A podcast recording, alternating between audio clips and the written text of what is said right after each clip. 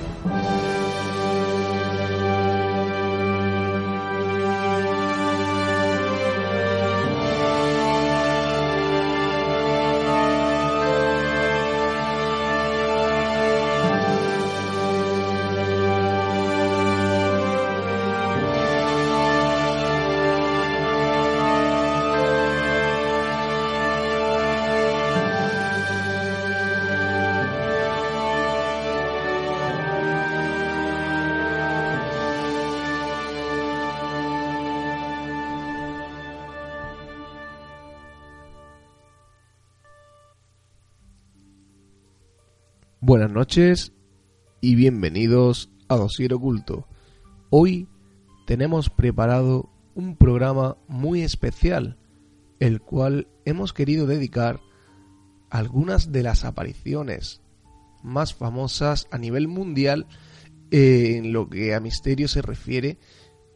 Todo ello con su halo de misterio, por un lado, todo lo que engloba el mundo de lo paranormal, y a la vez otro tipo de apariciones muy distintas, las apariciones marianas. Todo esto y mucho más en Dosier Oculto. Bienvenidos.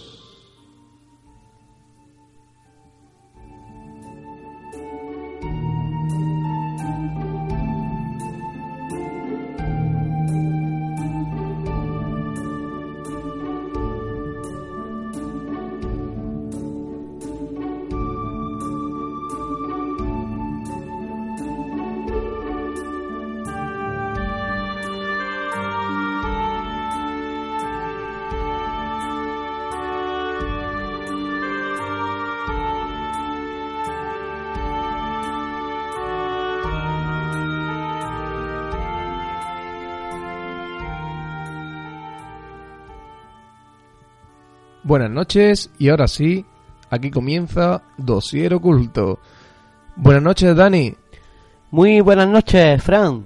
Hoy tenemos un programa especial, ¿no? Como cada semana, eh, en el cual intentaremos desgranar siempre esos misterios que se esconden detrás de, de, siempre, ¿no? Detrás de. Eh, hoy hemos querido traer a nuestros oyentes el misterio de las apariciones. Todo el mundo eh, lo relaciona, Dani, con fantasmas, ¿no? Apariciones fantasmales. Eh, estas apariciones en sí también se puede dar el caso eh, en la misma iglesia, en la misma iglesia, ¿no? Con estas apariciones marianas, las cuales no son pocas, ¿no? Las que hay y las que están constatadas. Efectivamente, tenemos varios casos dentro de la misma iglesia con el referente a las apariciones marianas. Y ojo, ojo, no todas, no todas son apariciones marianas, puesto que hay que analizar y ver la naturaleza de, de cada tipo de aparición. Exactamente. Eh, para eso eh, estamos nosotros aquí, ¿no, Dani? Eh, para explicarle a nuestros oyentes todo este tipo de apariciones.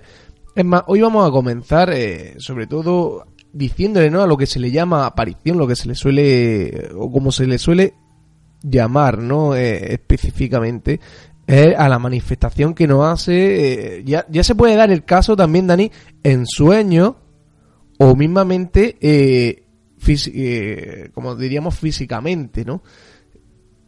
Se puede constatar como aparición.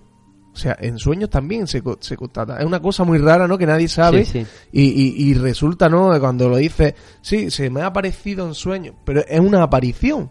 Claro, mira, por ejemplo, te pongo, te expongo un caso de una persona eh, que tuvo cierto tipo de sueño. Murió un familiar suyo. eh, era una chica quien tuvo este, este sueño, murió un familiar suyo y al poco tiempo empezó a soñar con este familiar que había fallecido. Mm. Eh, ella dice que veía a- en este sueño a este familiar eh, con una pequeña tenue sonrisa, le saludaba y poco después se iba desapareciendo andando hacia, como quien dice, el horizonte, ¿no? Sí, sí. Eh, claro, esta chica cuando despertó, el sueño fue tan vivido, es decir, era, era un sueño muy, muy, muy vivido. Pues bien, efectivamente esto es una aparición en tipo de, lo que nos lo que compete en el tipo de, de sueño. Estamos hablando de lo que se conoce como un sueño trascendental. Es muy curioso, hay varios casos como, como este. Pues sí, Dani, eh, tú fíjate que curioso, ¿no? Que muchas veces eh, se le da este significado a las apariciones, eh, porque muchas, en muchas ocasiones nuestra imaginación, fíjate, ¿no? Hasta dónde puede llegar la mente, que, en uno de, los, de nuestros programas hablaremos de la mente y profundizaremos en este maravilloso cerebro que Dios nos ha dado, ¿no? Porque tiene que haber algo, ¿no? O eso creemos. Pero bueno, eh, lo- a lo que vamos, Dani, con todo esto es que nuestra propia mente podría estar generando eh, nuestra imaginación eh, este tipo de apariciones también. O sea, eh, no estaríamos ante ninguna tontería. Sí, de hecho, mira, por ejemplo, tenemos el caso ¿no? de, de lo que son las formas pensamiento o los llamados tulpas en el Tíbet. Y esto va a sonar tanto para ti como para los, buscadores, va a sonar incluso a lo mejor a ciencia ficción, pero existe y es realidad. Eh, ¿Qué son las formas pensamiento? ¿Qué son los tulpas? En el Tíbet, por ejemplo, llegan a tal punto de concentración los monjes tibetanos que son capaces de recrear su pensamiento en la realidad. Es decir, llegar a formar una persona que puede llegar a tener hasta autonomía propia.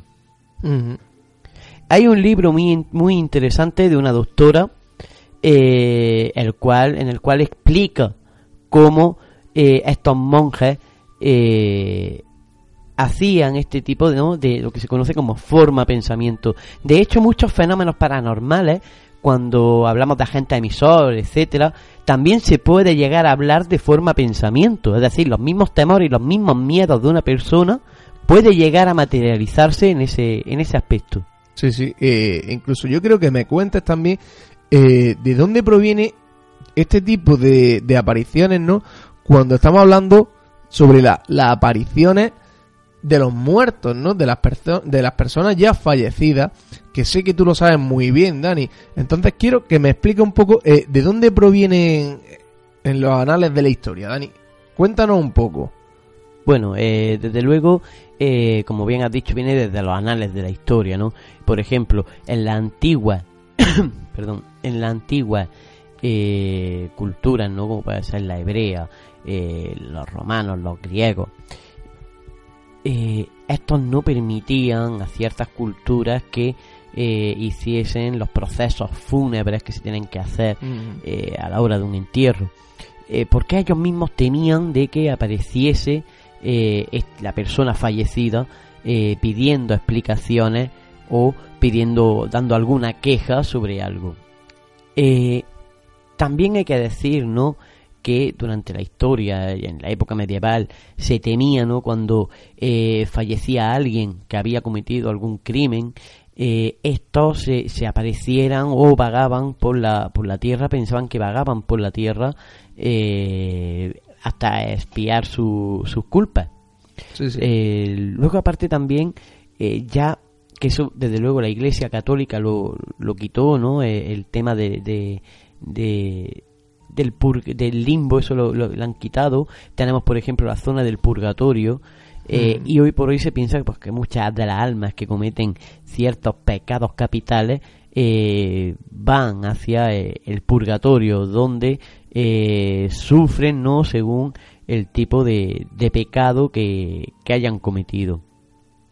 Eh, esto se podría dar eh, el caso, ¿no? Eso estamos hablando antiguamente, pero en la actualidad, eh, con tanta tecnología, ¿no? A nivel fotográfico, de vídeo, etcétera, se está, se, perdón, se están captando muchísimas imágenes de apariciones eh, incluso, Dani, se pueden llegar a ver apariciones marianas dentro de, de estas fotografías. Ya no estaríamos ante solamente fantasmales, ¿no? Es muy curioso. Sí, la verdad es que es que eso es muy muy curioso, ¿no? Como eh, la misma tecnología nos ayuda, ¿no? A, a, captar cierto tipo de imágenes. Es, también hay que decirlo, es bastante difícil. No en todas las imágenes aparece un, fenómeno como puede ser de la aparición. Eh, la gran mayoría suelen ser o bien para idolia o bien incluso, eh, por ejemplo, mm, te pongo un ejemplo, ¿no? Cuando alguien está fumando y echa, la echa una foto, eh, en esa misma fotografía, el mismo humo de ese tabaco puede llegar a formar mm, ciertas formas eh, que, luego son mm, reconocibles por, por, nosotros en el sentido de eh, formaciones extrañas de cara etcétera. Todo esto son para que son la gran mayoría ojo son la gran mayoría. No digo que todas sean así simplemente la gran mayoría de las fotos que, que se suelen recibir suelen ser así para Entonces, para llegar a una conclusión y nuestros buscadores eso sí, todo aquel que se acabe de incorporar a nuestro programa puede hacer eh, o seguir nuestras publicaciones, etcétera, en Dosier Oculto en Facebook, Dosier Oculto con dos S o a través de nuestro email se pueden, se pueden poner en contacto con nosotros, dosieroculto.gmail.com y hacernos cualquier petición, como ya han hecho bastantes buscadores, ¿no, Dani? De ponerse en contacto con nosotros, y etcétera. Pero bueno, eh, esas son las dos vías que tenéis de contacto con nosotros. Y si alguien cree que puede aportar algo al programa, colaborar con nosotros, etcétera, eh, será bien recibido en nuestra casa siempre y cuando nos deje por escrito todo lo que él puede aportar a este programa y a nuestros oyentes, que cada vez somos más, Dani, es sorprendente, ¿no? Es sorprendente. Sí, sí, sí. va, subiendo cada día que pasa sube más, más gente que, que se une, ¿no? A, a, este a este programa que más que programa yo ya lo considero como como algo familiar, algo sí, eh, familia, al menos poder. Bueno, una cosa sí que no se nos olvide, eh, quiero recordaros que el día 4 de junio eh, tendrá lugar aquí en Granada un curso el cual será impartido por nuestro amigo David Flores junto a Jesús García, en el que se tratará el tema de, de la parapsicología aplicada a la investigación. O sea, eh, un tema totalmente interesante para, sobre todo para la gente que toque estos temas y sobre todo al que se quiere iniciar, ¿no? Para saber cómo tiene que hacerlo.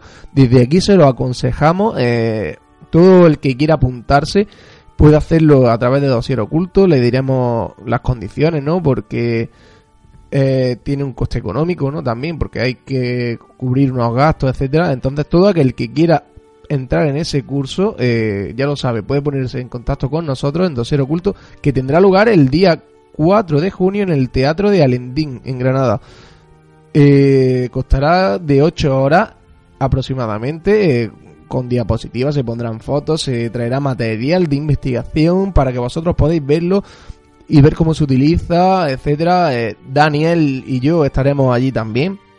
explicando y dando nuestro humilde punto de opinión, ¿no, Dani? Dentro de, Sí. de- del mundo de la parapsicología. Eh, pero quien en realidad impartirá el curso será David Flores y, nuestro amigo también Jesús García.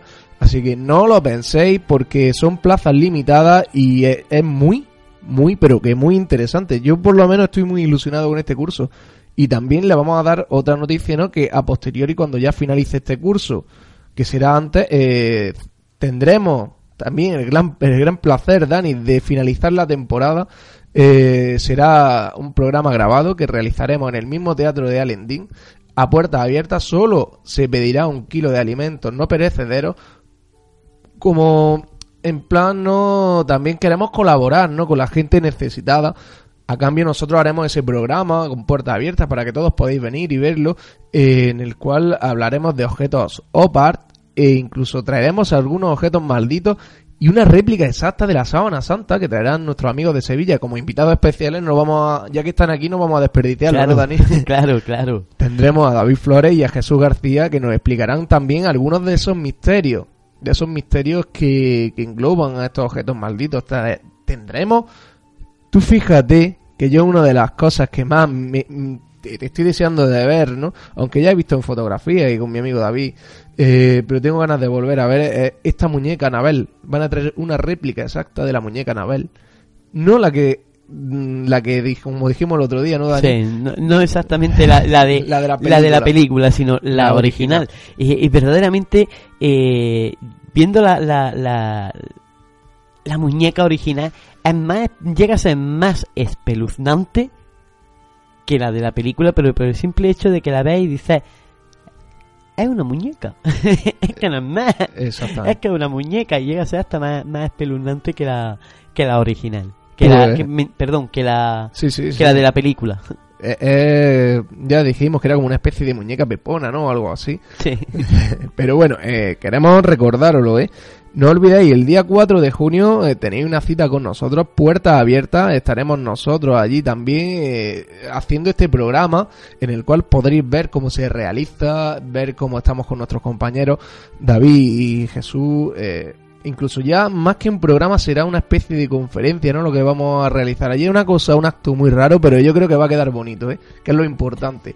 Y sobre todo eso, eh, la colaboración que tendremos con estas personas nece- necesitadas, que solamente ya ves, es un kilo de alimentos lo que tendréis que traer por esa entrada, ¿no? Eh, no creo que, que ni compense, ¿no? Los gastos, ¿no, Dani? Pero bueno, nosotros personalmente hemos querido hacerlo así, queremos colaborar con la gente que lo necesita. Y ya sabéis, el día 4 de junio, a partir de las 9 y media, tenéis una cita en el Teatro de Alendín para ver eh, esta grabación del programa de Dosier Oculto con puertas abiertas. También os digo que son plazas limitadas, son tenemos un aforo máximo, entonces eh, os aconsejo que no lleguéis de lo último, porque tampoco sabemos la gente que va a acudir. Hablar por hablar, ¿no, Dani? Pero lo mismo se llena, quién sabe. Claro, claro. Nosotros por ahora lo vamos a intentar. Claro, por supuesto. Eh, desde luego, yo sí lo, lo digo, ¿no? Eh, es un es un acto muy, muy, muy interesante. Vamos a dar datos muy, eh, muy curiosos y que sirven muchísimo a la hora de poder identificar y saber cómo actuar ante ciertas situaciones. Desde luego, eh, yo Eso en el creo curso. yo creo que va a ser muy bonito y aparte luego ya en el, en el, en el programa de, de- en el programa que vamos a, a hacer como final, como fin de, de- de temporada eh, vamos a dar datos muy muy muy curiosos interesantes y sobre todo esos objetos malditos, Claro. esos objetos opar, ¿no? Y sobre todo esos objetos religiosos, eh, como es la sábana santa o el santo sudario de Turín, eh, el cual siempre nos trae de cabeza. Entonces, eh, como dice Dani, el que quiera asistir a este curso, plazas limitadas, no lo dudéis, eh, el día 4 de junio tenéis para poneros en contacto con nosotros, vuelvo a repetir, las vías de Facebook, Dosier Oculto, o en el email dosieroculto.gmail.com Bueno, y ahora sí, Dani, vamos a continuar con estas apariciones y después de este inciso que se nos ha alargado un poquito, quiero eh, a nuestros amigos, a nuestros oyentes, a nuestros buscadores, como nosotros los llamamos, contarle una de las historias más famosas, ¿no? A nivel eh, fantasmagórico, el cual nos trae de cabeza a todos, ¿no? Eh, porque yo personalmente no me la creo. No me la creo. Y ahora explicaré el por qué. Estaríamos hablando sobre el famoso caso de la casa encantada de Amityville. Eh, o sea, eh, yo, como he dicho, no me lo creo. Sobre todo esa fotografía, ¿no? De ese niño con esos ojos brillantes. Eh, para mí, para mí, personalmente, no cabe duda de que es un montaje en toda regla. No sé tú, Dani, qué opinas al respecto sobre esta fotografía. Ahora contaremos la historia, pero sobre esta fotografía, la cual me resulta muy. Muy. muy montada, ¿no? Muy preparada. Esos ojos brillantes, esa cara totalmente, se ve el cuerpo Sí. detrás de esos barrotes. O sea, eh, yo diría que es un fake totalmente. Bueno, ahora mismo no te puedo decir si es fake o no es fake. Desde luego el caso, si es, si es verdad que en este, que en este lugar ocurrían, eh, ocurrieron hechos muy dramáticos, eh, es uno de los lugares estrella, ¿no? Por decirlo así, de, de Estados Unidos. Pero para que nuestros buscadores sepan exactamente qué es lo que ocurrió eh, en esta casa de Amityville, eh, vamos a comentarles Sobre todo vamos a comenzar por el principio Sí. ¿no? de esta historia, porque si, si nos remontamos a esto de la foto, ha sido una pincelada que he dado yo, que no me la creo, que todo la, estaremos, la estaréis viendo ahora mismo en Facebook, eh, que la hemos subido a nuestra página de Dosier Oculto para que veáis lo que estamos comentando, no vayáis un poco perdidos. Personalmente, yo no sé vosotros, eh, los que estáis ahí detrás, eh, si os creéis esta fotografía. Yo personalmente creo que es un fake, totalmente. eh, que se realizó en su tiempo, un montaje, darle fama, lo que sea, no sé por qué, pero no me la creo esa fotografía. Como hay otras tantas que sí me las creo, ¿eh? Pero esta en, en concreto, en este caso, no. Ojo, no quiero decir que no haya fenomenología en esa casa, Dani. No tiene nada que ver una cosa con otra. Por ejemplo, tenemos el famoso caso de aquí de Granada, del hospital de tuberculosos de la Alfaguara, el cual eh, personalmente considero que es otro fake, el que hizo nuestro amigo Rafael Reyes Casares, eh, Casal, Casal. o Casal, perdón, que me he confundido, es que hay dos y nos liamos muchas veces. Eh, una fotografía que se nota bastante, ¿no? Me parece otro montaje. Hay mucha Sí, gente que se la crea férrimamente también, hecho, ¿eh? de hecho, esa fotografía, la cual apareció en, en, en el periódico Ideal, eh, que el equipo con el que yo estaba anteriormente eh, analizamos pormenorizadamente esa fotografía y efectivamente lo que pudimos ver fue que era un fraude total. Es Sí, decir, eh, se dedicaron a coger eh, las mismas nubes por lo que se ve de del, del cielo y las pusieron ahí como en plan difuminadillo que daba la sensación como si hubiese Una un- una, una antigua enfermera, ¿no? Eh, desde luego eh, era un fraude total. Bueno, eh, es lo que yo digo, ¿no? Siempre se Ahora, da el caso en muchos lugares. Claro, como tú bien has dicho anteriormente, Tiene su fenomenología. en el hospital hay fenomenología. Y Una cosa no quita la otra. Exactamente. En el hospital hay, Que haya hay gente- fenomenología. Que haya gente que nos quiera engañar. eh, yo conozco muchos famosos, eh, gente, bueno, famosos dentro de este mundo, ¿no? Del, del misterio, eh, los cuales se han hecho famosos, y ahora sí está bien dicho, se han hecho famosos a costa de estas tonterías, de estos fake, ¿no? Eh, que hay mucha gente que es verdad que no tiene a lo mejor esa experiencia, no tiene los métodos que, Sí. para poder analizarlo, o, o- o tiene alguna persona que se dedique, por ejemplo, a la fotografía, que eso es muy fácil. Un fotógrafo profesional te puede decir perfectamente si es un fake o no. Claro. Entonces, Eh, Tú fíjate, por ejemplo, en este aspecto, en el tema este, ya que estamos con el tema de, de, de- lo que estamos hablando, ¿no? De los supuestos fraudes, eh, con el caso de, de, de- del Palacio de, de Linares. Eh, en este caso, eh, hubo una cierta psicofonía eh, que, que eran un fraude, fueron un fraude y eso hizo muchísimo, muchísimo, muchísimo, muchísimo daño a lo que es la parapsicología eh, seria y rigurosa. Eh, de hecho, hubo mucha controversia, me acuerdo de incluso de, de uno de los programas no en los que aparecía don Germán de Argumosa, eh, que estuvo escuchando esas supuestas grabaciones que fue obtenida por una señora, no voy a decir nombre, eh, que se nota verdaderamente que fue que era un fraude total. El tono de voz, el tono, es decir, eran supuestas psicofonías de tipo A Mm. superior a la del tipo A. por decirlo Sí, de alguna vamos, manera, más vamos. clara todavía. Efectivamente. Y, y, y cuando la, la- cuando de hecho eh, eh, ese programa no se me va a olvidar, se, que se veía a don Germán hablando, ¿no? De, de, de estas grabaciones y él lo dijo. Dice, esto no es una psicofonía. Esto no es una parafonía, o como él decía, mejor dicho. Ojo, eh, yo digo una cosa, Dani. Yo, a ver, hemos dado datos, ¿no? De quién es el que publicó esta fotografía, quién la captó. Que yo no me la crea. Ojo, no quiero ni, ni mucho menos enfrentarme a nadie, ni que de aquí salga un conflicto, ¿vale? Con nadie. Pero que yo no me la crea no quiere decir que sea, que sea falsa, ¿no? O sea, eh, para mí, nosotros damos nuestra opinión, como cualquier persona, estamos en un país libre en el cual, perdón, podemos opinar y dar nuestra, nuestro punto de vista. Llevamos muchos años investigando, creo que somos personas capacitadas para dar esta opinión y 100 más. Eh, otra cosa es que el que nos esté escuchando se lo crea, no se lo crea o se dé por aludido, que ahí tampoco voy a entrar yo.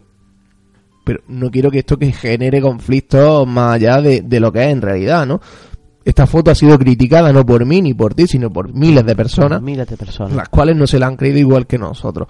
Eh, de eso no quiere decir nada lo mismo que estamos hablando de esta psicofonía, lo mismo que hablamos en su momento de la famosa psicofonía de diputación, que dijimos que tampoco nos la creíamos mucho y estábamos Sí. hablando de que la captó una de las personalidades más importantes del panorama español.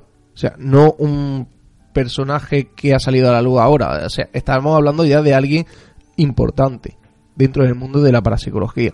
Que también no la pueden colar, ¿no? Esto es como todo. Aquí te intentan Claro. meter goles por todos lados. Pero para eso estamos los investigadores que llevamos tiempo y serios y rigurosos, los cuales somos los que tenemos que intentar desmentir todo esto. Eh, eh, Dani, particularmente. No sé tú, pero yo, bajo mi punto de vista, es ese. Sí, sí, yo estoy totalmente de acuerdo con lo que dices. Eh, de hecho, eh, es más, te, te, te, te lo reafirmo con lo que voy a decir. Eh, los años, los años son un punto, A favor. efectivamente. Entonces, claro, eh, no como has dicho, nosotros hemos dado nuestro punto de vista. Hemos dado nuestro punto de vista. Que se siente, hay gente que se siente aludida. Pues sinceramente lo siento. Pero eh, no me voy a callar ante lo que yo creo, ante lo que yo creo que no es justo. Exactamente, y, y debe de ser así y, vamos a seguir en esa línea, vamos, yo por mi punto de vista y, y, y mi forma de entender este mundo no lo voy a cambiar, por nadie, ni porque nadie se sienta mal o mejor o peor. Yo creo que somos personas serias, somos personas en las cuales si veo una cosa que está afectando a mí, personalmente a mis oyentes, a las personas que me siguen, yo no les voy a engañar, yo les voy a contar la verdad. Y si yo opino blanco, es blanco. Que hay uno que me dice, ojo, eh, que es negro. Bueno, a lo mejor rectifico, pero me lo tiene que poner muy claro para que rectifique.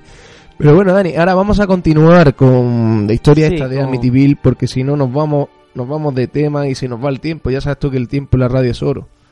Pues bueno, eh, en Emmetsville eh, todo comienza con una gran masacre que tiene lugar el 13 de noviembre del 74. Mm. Un joven de unos 23 años eh, llamado Ronald DeFeo Jr. o también eh, conocido como Rooney o Batch asesinó fríamente a, a toda su familia, o sea, toda la familia, eh, con un fusil de un calibre eh, bastante importante. Eh, las víctimas fueron sus padres, Ronald DeFeo, eh, sus cuatro hermanos, Down, de 18 años, Allison, de 13, y Ma- Mark, de 12, y John, de 9. Eh, todos estaban boca abajo, con la cabeza reposando sobre sus brazos en cruz, y a todos les disparó por la espalda, menos a su madre, a Lois, que parece ser que a, este, que a esta última le disparó eh, en la cabeza. Tras la matanza tan cruel por parte de, de este de este sujeto eh, decide llamar a, a la policía y les comenta pues lo, lo que había ocurrido Sí, sí. eh, en la casa. La policía llegó y cuando llegó se encontró eh, ese esa escena dantesca delante de, de su ojo. La verdad no tuvo que ser nada, nada, nada agradable. Este, Dani, este fue la- eh, el hecho que dio comienzo a todo, ¿no? Eh, lo que nos acabas de contar. Sí. Pero al parecer, eh, luego hubo una familia, la familia Lutz, que fue la que sufrió en sus propias carnes la fenomenología que allí se daba. Es más, ahora contaremos un poco.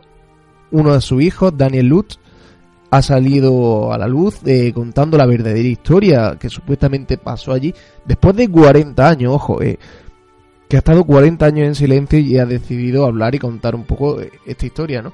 Eh, cuéntanos un poco qué fenomenología vivieron, qué sufrieron en sus Bueno. propias carnes. Eh, en, esta, en, est- en esta vivienda, los primeros eh, sucesos que tienen eh, esta familia, porque claro, ya empezaron a sentir cosas, a ver cosas y sentir cosas extrañas.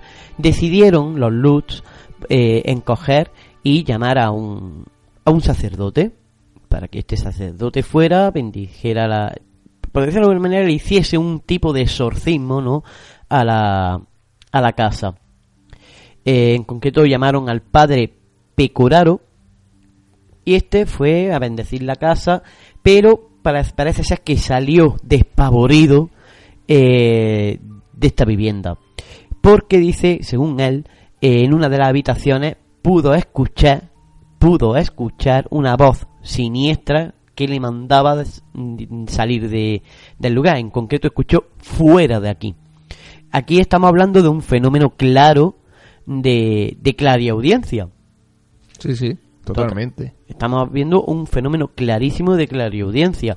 Eh, hay que imaginarse, ¿no? Eh, eh, a este señor que vaya a bendecir un, un- un hogar y de buena primera pues que escuche esa voz siniestra diciéndole fuera de aquí. Por lo tanto aquí ya tenemos dos cosas. Uno, la, clar- la, la clariaudiencia y otro, el Mm. tipo de voz. Estamos hablando de un tipo de voz maligna. Por lo tanto, eh, posiblemente eh, pudiese darse el caso de que en este lugar había una infestación Dentro de, de lo que es esta vivienda, ¿no, Dani? dentro de la misma vivienda. También hay que decir que los Ronald de Feo, eh, Ronald de Feo Jr., eh, quien masacró a, a- a su familia, este decía que es que escuchaba voces que le mandaban que hiciese eh, esta masacre.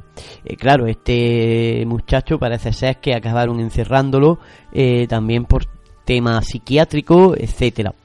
Pero aquí es que vemos también que esas mismas voces se dan en esta misma familia. Mm. Son, es un dato muy, muy, muy curioso, puesto que dos personas que no se conocen, dos personas que no han tenido conta- contacto entre sí y que no conocían la historia del lugar, empiezan a vivir los mismos fenómenos Dentro de esta vivienda. o dentro, sea, dentro de la misma eh, vivienda. Tipo de apariciones, eh, eh, todo lo que conlleva, ¿no? A un, lo que estaríamos hablando de una casa encantada. Sí, de hecho, de hecho, ¿O no?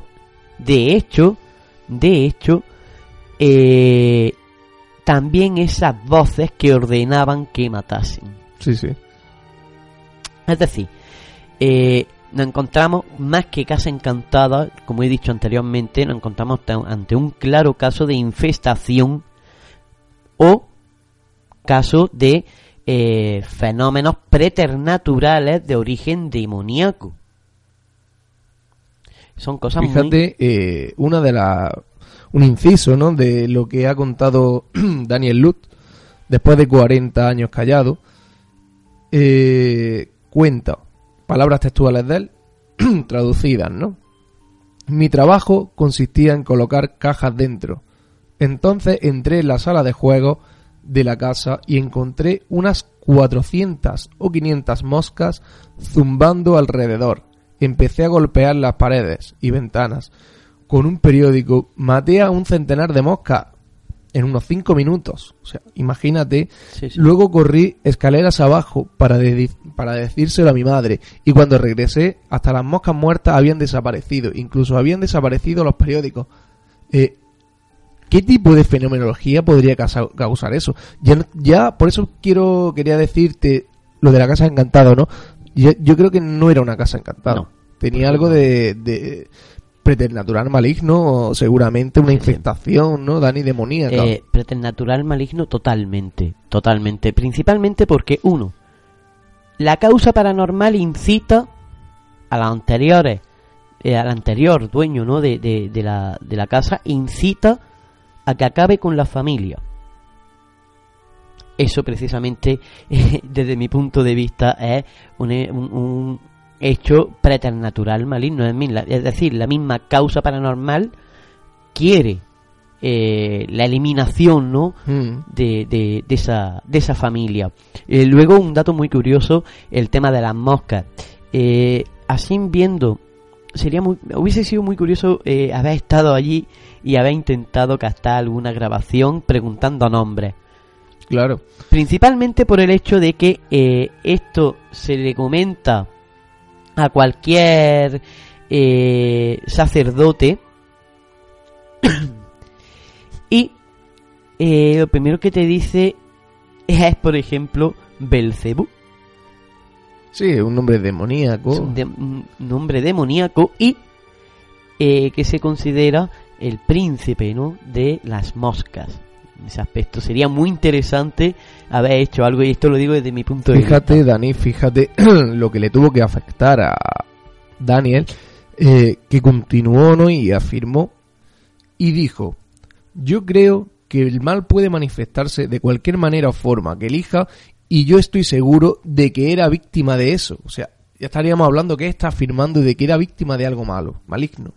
Sí. Sigue, dice, mi madre solía decir que las cosas buenas pasan a la gente buena y que las cosas malas le pasan a la gente mala. Pero a veces las cosas malas también le pasan a la gente buena. Tú fíjate, ¿no? Esa interacción era un niño en esos momentos. ¿Qué maldad iba a tener ese niño? Como mucho era un niño travieso, ¿no? Sí. No para que le pasara nada. ¿Qué opinas tú al respecto de esto, Dani? Pues la verdad yo lo que opino es que es que hay que ponerse en la piel, hay que ponerse en la piel de, de, de esta gente, ¿no? Eh, imaginémonos por un momento eh, encontrarnos siendo pequeños eh, en una casa en la cual eh, ocurren cosas extrañísimas, la- las conductas de la familia cambian, es decir, son fenómenos de, de gran de gran tonelaje, ¿no? Por decirlo de alguna forma. Eh, mm, desde luego, eh, el simplemente el pensar que está en una casa en la cual en cualquier momento puede eh, puede pasarte cualquier cosa y no precisamente buena, eh, desde luego agradable no es. Pero tú fíjate que Daniel, cuando se mudó a esta casa, eh, él no tenía ni idea de lo que allí había sucedido. Él no sabía nada, era un niño, sus padres no le contaron nada. Pero claro, él lo cuenta así. Él dice, yo no sabía nada de lo que allí pasó.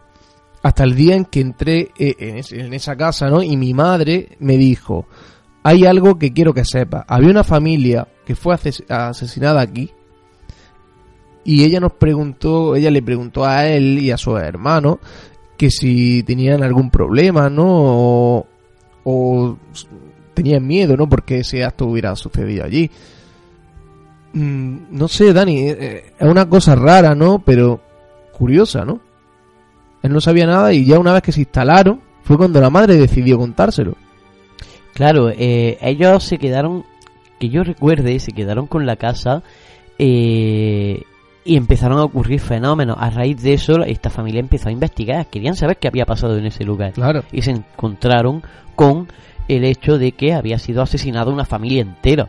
Eh, desde luego, eh, como he dicho antes, hay que ponernos en la piel ¿no? de, esta gente. Eh, el impacto tan brutal que, tuvieron que, que- llevar. Eh, por ejemplo, hay un dato pues, ahora que, que, que has dicho, ¿no? Que hemos estado hablando anteriormente sobre el tema de las moscas y demás. Fíjate, por ejemplo, ¿no? Que en dos ocasiones porque esta casa se encuentra en el 112 de Ocean Avenue, Hmm. Eh, apareció una figura que según dicen que es espeluznante, que más tarde le- los demonólogos descubrieron como una manifestación demoníaca. Eh, dicen que aquel ser se manifestó en la chimenea del cuarto de estar y que su rostro se imprimió en el fuego, en fuego sobre la pared de ladrillos del hogar. Es decir, estamos hablando aquí de un fenómeno también de pirogénesis. Es decir, la misma pared echó a arder formando esa figura. Sí, sí. Un dato muy, muy curioso. Fíjate, Dani, eh, antes de que continúe, que creo que viene al caso, otro de los, de los hechos que se sucedieron allí, que cuenta Daniel, es que, eh, que, tu- que lo vio toda la familia, que no fue solo él, ni lo vio Sí. toda la familia, y es que la puerta del garaje comenzó a dar golpes de arriba a abajo, eh, claro, de una forma descomunal. eh, cuando ellos se acercaron, estaba colgando por un lado, pero continuaba dando golpes. O sea, eh, estamos hablando de, de algo ya a un nivel de fenomenología alto, no, altísimo. Sí, sí. Lo que verdaderamente se puede decir, como yo catalogaría este caso, es en el típico caso de las casas que están no ni hechizadas ni infestación, sino poseídas. Porque esto es un claro fenómeno sí. de posesión. Eh, eso es indiscutible. Eh, parece ser, fíjate qué dato, que esta, estos demonólogos le dieron un nombre, ¿no? A, a, a esta, a este supuesto ser demoníaco, Yodi, que según dicen, eh, este ser se manifestó en forma de cerdo en, en, el, en la casa y seguramente para adoptar una forma menos espantosa, ¿no? Para comunicarse con una de las niñas que empezó a tener una eh, conducta un tanto extraña, ¿no? Eh, dicen que el cerdo parecía estar casi permanentemente en la casa porque eh, cuando él aparecía ocurrieron ciertos incidentes, ciertas, ciertos fenómenos relacionados con él. Pero lo curioso es eso, la extraña conducta que empezó la niña a tener a raíz de. Hmm. Es decir, estamos hablando de que una entidad, una entidad, o, o mejor dicho, hablando claramente, un ser demoníaco, estaba intentando apoderarse, pues en este caso, de, de esta niña que se llamaba eh, Missy. Pues tú fíjate, si son datos, ¿no? Eh, hemos intentado recabar lo mayor posible. Eh, yo he recabado uno de los datos, ¿no? Y, y es que este chico, Daniel, sigue contando y dice, subí a mi habitación, ¿no? Claro, eh, eh, él subió a su habitación y a que no sabe lo que se encontró. La mecedora moviéndose sola. Pero como si hubiese alguien balanceándose sentado en ella. O sea, eh, esto ya estaríamos hablando de lo que tú dices. Eh, una posesión de la casa totalmente, de todos los Sí, sí. objetos que allí habitaban en Claro. casa. Dice, dice, otro de los, de, los sucesos que, que le, que le pasó en otra ocasión es que dice yo estaba sentado en el segundo piso y de repente se proyectó eh, la escalera en la pared. O sea supongo yo supongo por lo que estoy leyendo sería la sombra de la escalera en la pared. Eh, me levanté y ya no tenía el control de mí mismo. Mi madre estaba a cuatro metros de mí y estaba en shock. Algo le había tocado desde algún lugar de la sala misteriosa desde perdón desde la sala y misteriosamente eh, había una voz que le dijo, ¿eres tú? Eh, ya estaríamos hablando de, de interactuación. Sí, sí, sí. Estamos hablando claramente Ya de... no, ya no intentaban asustarlo, ya le intentaban comuni- comunicarse con ellos, ¿no? Uno de los datos que, que a mí sí, la verdad, eh, que ya fue cuando esta familia decidió, por lo que se ve, eh, huir de este de esta vivienda.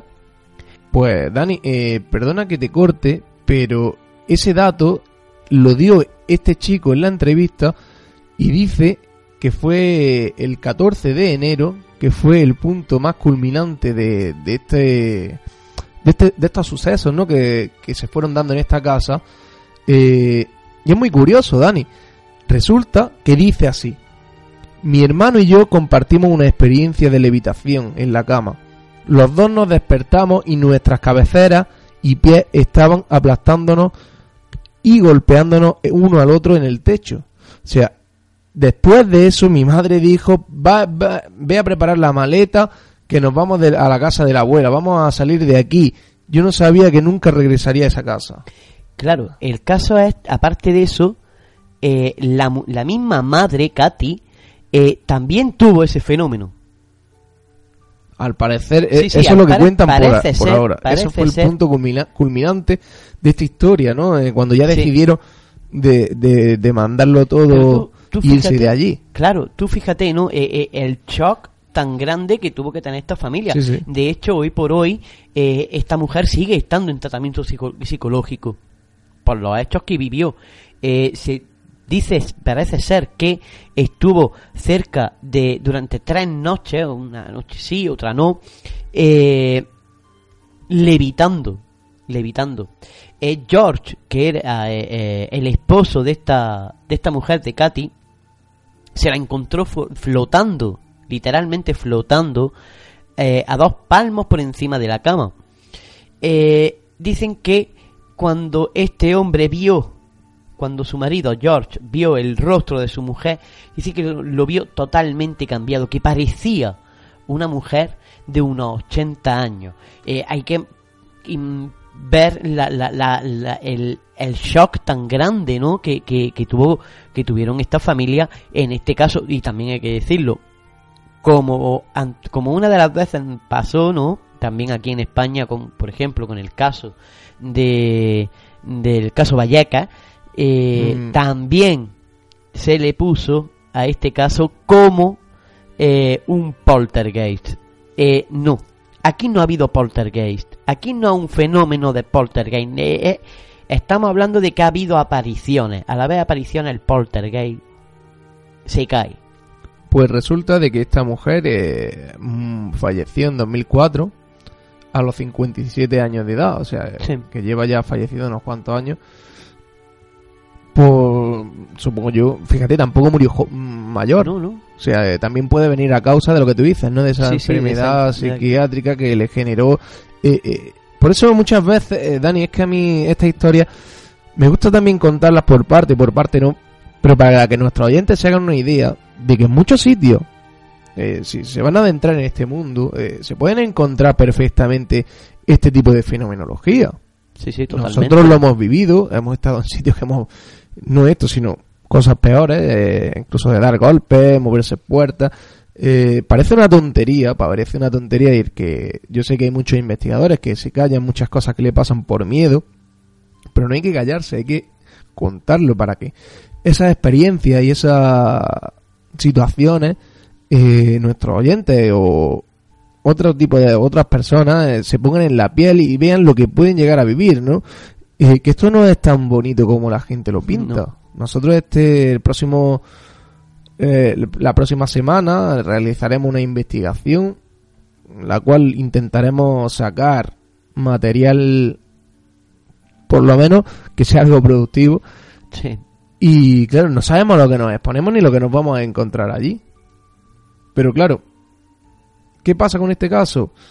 Esta mujer eh, llegó a tener una enfermedad psicológica a causa de toda esa fenomenología que había vivido.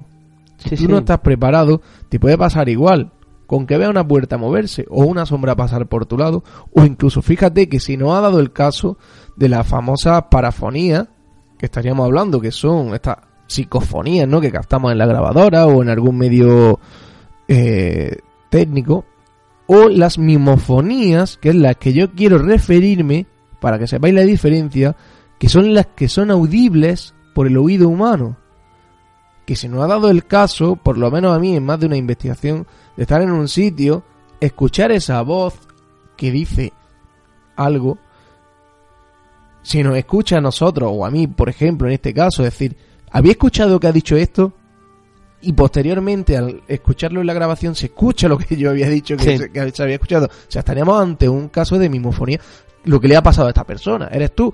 En ese momento a lo mejor dijo hola o estoy aquí o cualquier cosa Pero claro, si tú en ese momento no estás capacitado para soportar eso o escuchar esas voces, te vuelves loco. Claro, Te claro. vuelves loco claro. totalmente, Dani. De hecho, eh, ya lo hemos hablado, ¿no? En alguna ocasión, estas personas que eh, se dedican o se han dedicado a hacer psicofonía sin tener eh, una cierta base y han acabado en psiquiátrico. Sí, sí, totalmente. Y, y no sería ni mucho- el primero bueno, ni va a ser el en último el mejor caso. De, en el mejor de los casos han acabado en Claro. psiquiátrico. Hay otras personas que se han acabado suicidando. La gran mayoría, sobre todo con el tema de, como hemos dicho, de la Ouija. Que la Ouija muchas veces, eh, el problema está en que si en nuestra mente, tú fíjate cómo es, Dani, eh, que, que tú, por ejemplo, escuchas en una grabación, una psicofonía, una respuesta clara que te dice eh, o te responde de forma inteligente y te quedas un poco diciendo, bueno, pues ya está he gastado una psicofonía, soy el mejor, ¿no? Como dicen muchos, soy el mejor. Sí.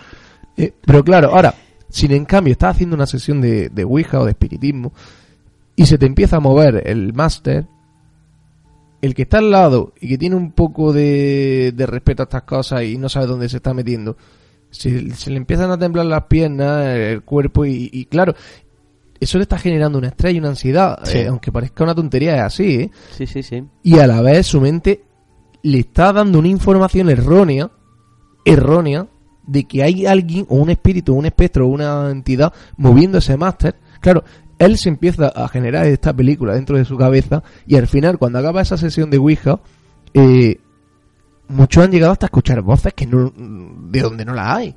Su propia sí. imaginación le genera eso. Claro, eh, como te he dicho, hay gente que es muy, muy, muy sensible y que no se le pueden eh, poner cierto tipo de, grabaciones ni eh, ciertos tipos de documentos o en este caso, como has dicho tú con el tema de la Ouija, ¿no?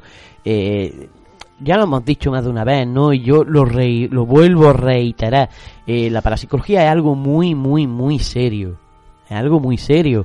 No es eh, para jugar ni tontear con ello. Exactamente. Estamos hablando de... Hoy el programa va de apariciones, pero como podéis ver, eh, todas las apariciones eh, conllevan su, su- sus misterios detrás, ¿no? Esto era fue una aparición que se vio un niño, eh, ese supuesto niño es un yo creo que es un montaje, ese niño se supone que era uno de los que asesinaron en la casa de los primeros dueños. Eh, claro, eh, pero todo lleva luego un no ese halo de misterio que es lo que está, eh, decíamos al principio no cada historia conlleva sus sus propios vínculos no este por ejemplo yo lo vinculo más al tema demoníaco. Sí, una sí. casa llena de posesiones de, de interactuaciones no En con, con este- estas personas. En este caso, eh, también, y ahí creo que me va a dar la razón, recuerda mucho al, al caso Vallecas. sí sí Recuerda muchísimo al caso Vallecas, en el cual también, eh, por ejemplo, una de las cosas que tienen en común tanto este caso como el de Vallecas es eh, las sustancias gelatinosas que aparecen y eh, fenómenos de aporte. En este aspecto, eh, aquí dicen que eh, empezaron a, salir ¿no? de eh, sustancias gelatinosas de color verde que no tenían sitio de procedencia.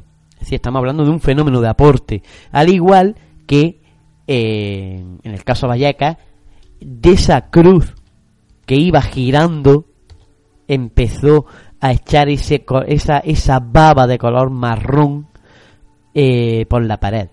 Mm. Estamos hablando de, de dos casos que están a miles de kilómetros, que no tienen eh, mm, relación en el sentido de, de personas en sí y tienen los mismos, la- prácticamente la- el mismo tipo de fenomenología. se ve el caso, ¿no? En muchas situaciones. Eh, incluso podríamos hablar hoy de, de miles de, de apariciones. Incluso, por ejemplo, hay otra muy conocida que ahora tocaremos a posteriori. Pero ahora, para desconectar un poco, vamos a poner una historia de nuestro amigo Teo Rodríguez. Y después continuamos con vosotros. Bueno, todo aquel que quiera seguir a nuestro amigo Teo Rodríguez puede hacerlo en Teo Rodríguez arroba en Twitter. Bueno, aquí os dejamos la historia y esperamos que os guste.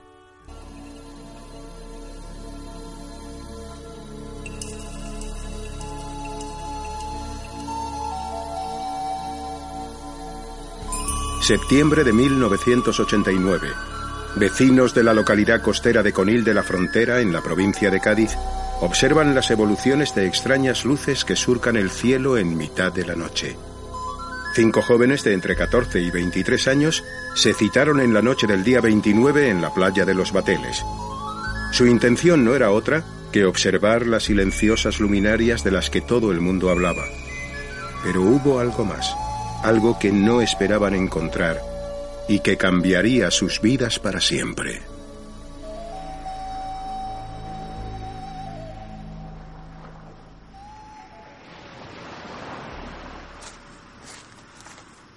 ¿Ves algo, Pedro? No, de momento no.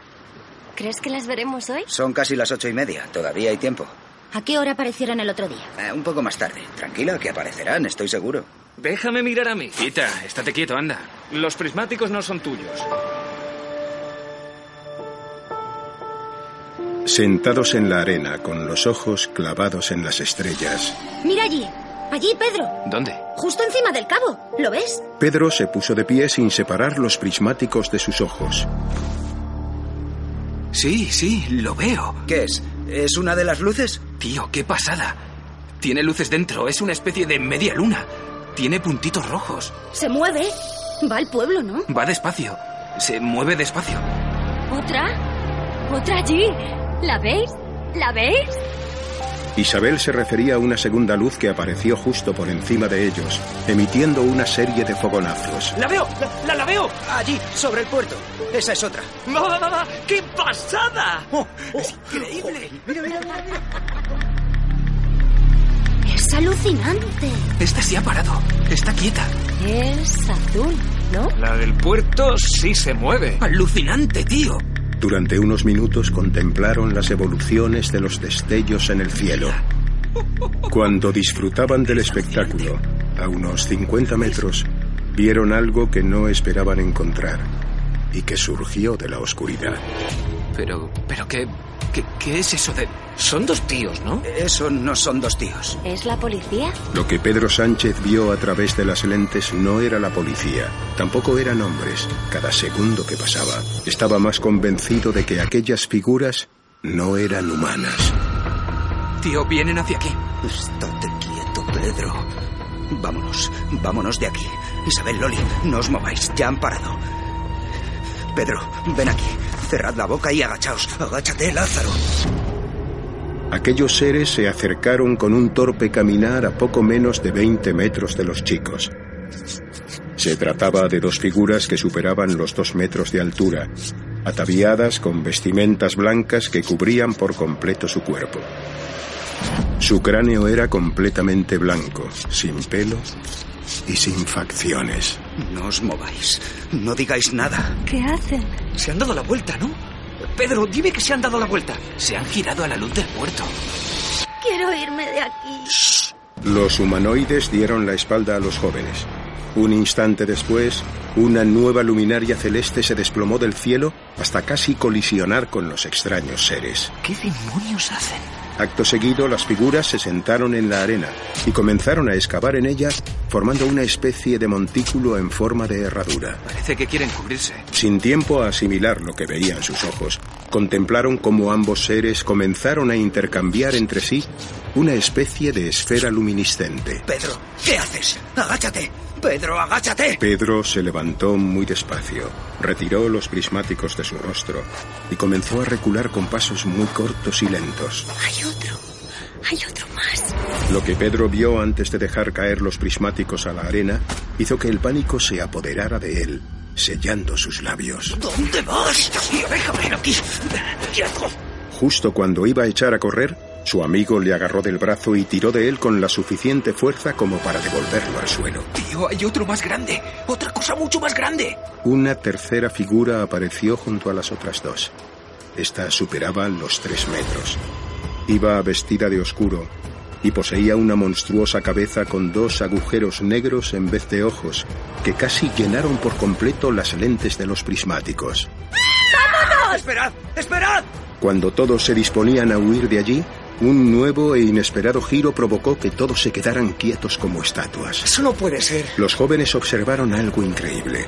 El ser de negro ya no estaba. y los dos seres de blanco se pusieron de pie, pero con una apariencia que nada tenía que ver con la inicial. Decidme que estáis viendo lo mismo que yo. Se trataba de un hombre y una mujer, ambos altos, de rasgos nórdicos. Él vestía una camisa y pantalones vaqueros. Ella una blusa y una falda que cubría por completo sus piernas. Se van. Los dos se van.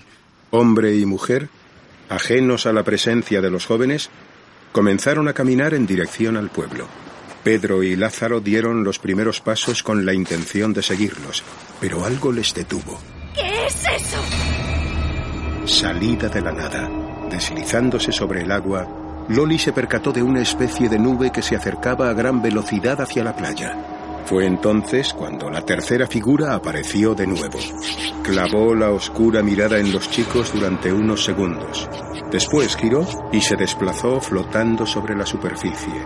Levitaba a pocos centímetros de la arena, rígido como un poste. Pedro y Lázaro corrieron hacia la figura. ¡Pedro! ¿Dónde demonios vais? ¡Lázaro! ¡Volved aquí! Las voces de sus amigos hicieron que los dos chicos frenaran la carrera. La enorme figura, a unos 50 metros, hizo lo propio y se giró de nuevo hacia los chicos. No os mováis. En un segundo, antes de que los jóvenes pudieran reparar en ello, la figura había desaparecido por completo, absorbida por la oscuridad. ¿Dónde está? ¿Dónde se ha ido? Esto no es... Flotaba sobre el agua. Se ha... ¿Y las luces? Las luces en el... en el... También desaparecieron. En un simple parpadeo se borraron del cielo.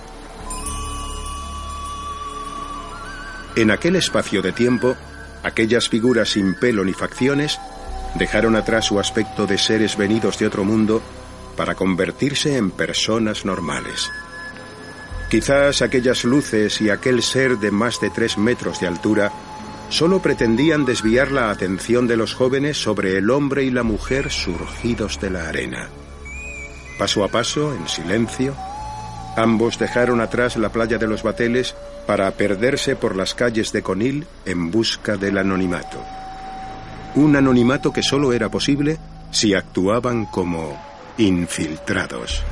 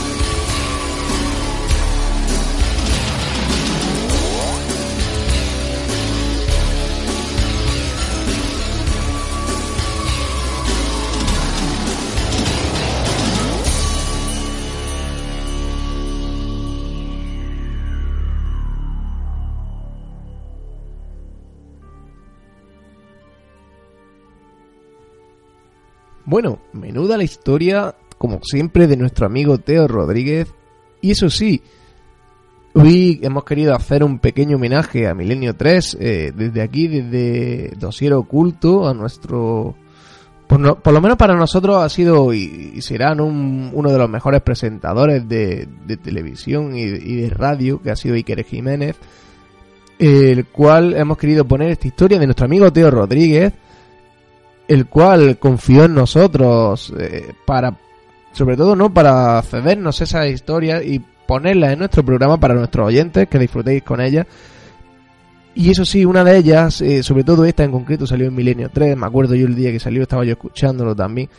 Y quería recordar y revivir ese momento y sobre todo que lo viváis vosotros. Y de aquí ese pequeño homenaje a Iker, eh, que hizo un gran programa durante muchos años. Programa número uno, ¿no? De audiencia en radio. El cual desde aquí hemos querido hacer ese pequeño homenaje. Y ahora sí, vamos a continuar, Dani, desplazándonos a uno de los lugares más emblemáticos de Granada, que sería la Casa Castril o el Museo Arqueológico de aquí de Granada más conocido, ¿no? Cuéntanos, Dani, qué es lo que sucede allí. O qué viene sucediendo, ¿no? Sí, bueno, eh, desde luego, eh, antes, de, antes de nada decir dónde está situado exactamente eh, este edificio. Se encuentra eh, en, en el Paseo de los Tristes, ¿no? O mejor dicho, en, en la, en la carrera del Darro o Paseo de los Tristes como los granadinos lo, lo conocemos. Eh, la historia ¿no? que, que, que, Mm. que hay aquí en este lugar se dice que se aparece una mujer de blanco eh, por los pasillos de, de este museo e incluso que eh, ha llegado a por decirlo de alguna manera curar a ciertos eh, empleados Eh, Estaríamos ante una casa encantada. Y ahora claro, sí, ahora sí sería con, apa- con esta aparición, ¿no? Sí. A raíz de... Incluso ya estaríamos, Dani, me estás contando, con poderes curativos. Sí sí es muy curioso que yo mm, desde mi punto tanto, ¿eh? Desde mi punto de vista, creo más bien que fue a causa de, de la enfermedad que esta persona tuvo eh, lo que le hizo parecer que, se, que, que la entidad, no la causa paranormal le curaba, que no le quito mm, veracidad ninguna. Ojo. Bueno, pues antes, yo creo que antes de comenzar o de contar esta aparición, cómo se dio y todo, vamos a contar un poco, Dani, la historia, ¿no? De, Sí. este, de esta edificación, ¿no? Cuándo se construyó este edificio, por qué, para qué iba destinado, eh, un poco para que nuestros oyentes se pongan en situación y sepan de lo que estamos hablando, ¿no? Bueno, en principio hay que decirlo, ¿no? Este, este edificio se empezó a construir a finales del siglo XV, terminándose en el siglo XVI, en concreto en el año 1539, e- y perteneció a Hernando de Zafra, el que fuese eh, secretario de los, de Hmm. los reyes católicos, que como eh, regalo por haber actuado tan, tan bien en la en la rendición de, de Granada, llevando eh, las capitulaciones a la Alhambra para que las firmara el rey Boabdil, pues le, le concedieron el poder hacer hacerse este palacete no Eh, eh, con vista hacia hacia la Alhambra. Hernando de Zafra era viudo tenía una una hija era su era su única hija eh, y esta se llamaba Elvira Eh, cuenta la leyenda que Elvira no salía casi nada de- del palacio y si salía era siempre acompañada con su padre o con gente que su padre le ponía eh, para vigilarla por el hecho de que este era muy celoso de que eh, llegase alguien y se llevara a su hija o la deflorara, etcétera, ¿no? Sí. Eh, parece ser, según cuenta la leyenda, que Elvira estaba enamorada. Unos dicen que era de, de- del jefe de la guardia. otros dicen que era de otra persona, pero la historia cuenta lo siguiente, y es que estaba enamorada del jefe de la guardia y que iban eh, carteándose, eh, lo- los, dos enamorados se iban carteando a través de uno de los, de los pajes que vivían en- con Hernando de Zafra. Una de las noches en los que eh, el paje fue a recibir o a recoger la carta de Elvira para dársela al guardia, de, al jefe de la guardia, eh, fue- fueron sorprendidos por eh, Hernando de Zafra. Y la escena que se encontró Hernando fue a, a Elvira acariciando cariñosamente el pelo del paje. Hernando entró en, en una en una fase de ira pensando de que eh, este este muchacho había se había acostado con ella pensando que se había acostado con ella Mm. y lo mandó a ahorcar en la misma en el mismo balcón de la habitación de, de Elvira. El muchacho entre lloro y, alarido eh, pidió clemencia a Hernando y Hernando le respondió ahí puedas estar esperando la del, la del cielo acabó ahorcando al muchacho.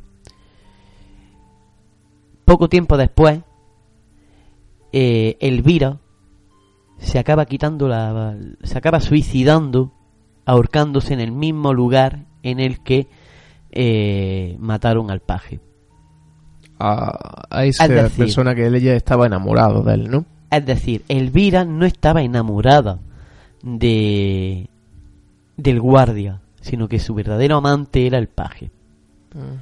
Ella se acabó ahorcando allí. Vale, vale. Entonces Hernando mandó tapiar la, la habitación. la habitación de, de, de Elvira, mandó a tapiar ese, Mm. ese balcón y mandó eh, que se pusiera en la parte de arriba del balcón, eh, se escribiera esperando la del cielo.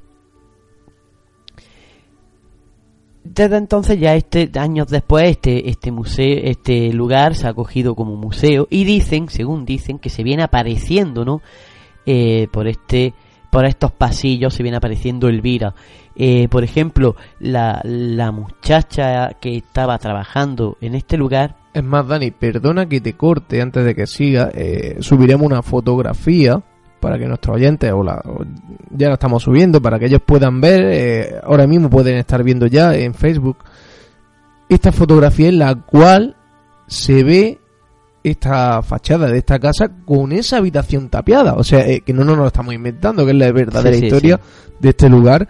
eh, la cual se, se puede comprobar ahora mismo que las otras dos ventanas se pueden ver y esa habitación está totalmente tapiada. Continúa, Dani.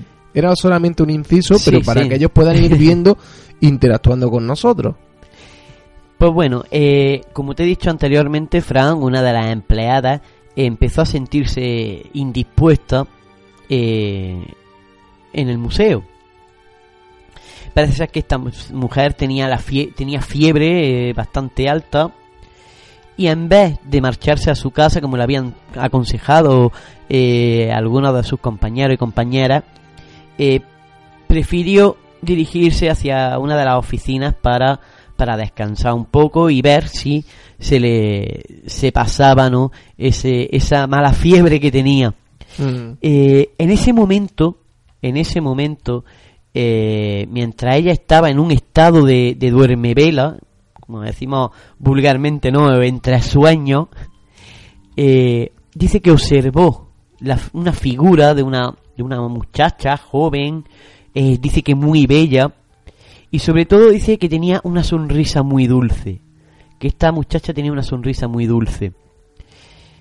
Claro, eh, parece ser que esta mujer, ni esta, esta empleada de este edificio, no se asustó en absoluto, y en vez de asustarse lo que pidió fuera que se mejorara cuan- cuanto antes mejor, ¿no? Eh, efectivamente, cuando ella ya se despertó, parece ser que los síntomas, ¿no? De la fiebre alta y demás habían desaparecido totalmente y que se había curado. yo lo veo un poco extraño, yo creo más bien que a lo mejor puede haberse dado el, el- en este caso algún caso de alucinación o simplemente verdaderamente se apareció y ojo, nadie nadie dice que no vaya a ser realidad lo que pasó.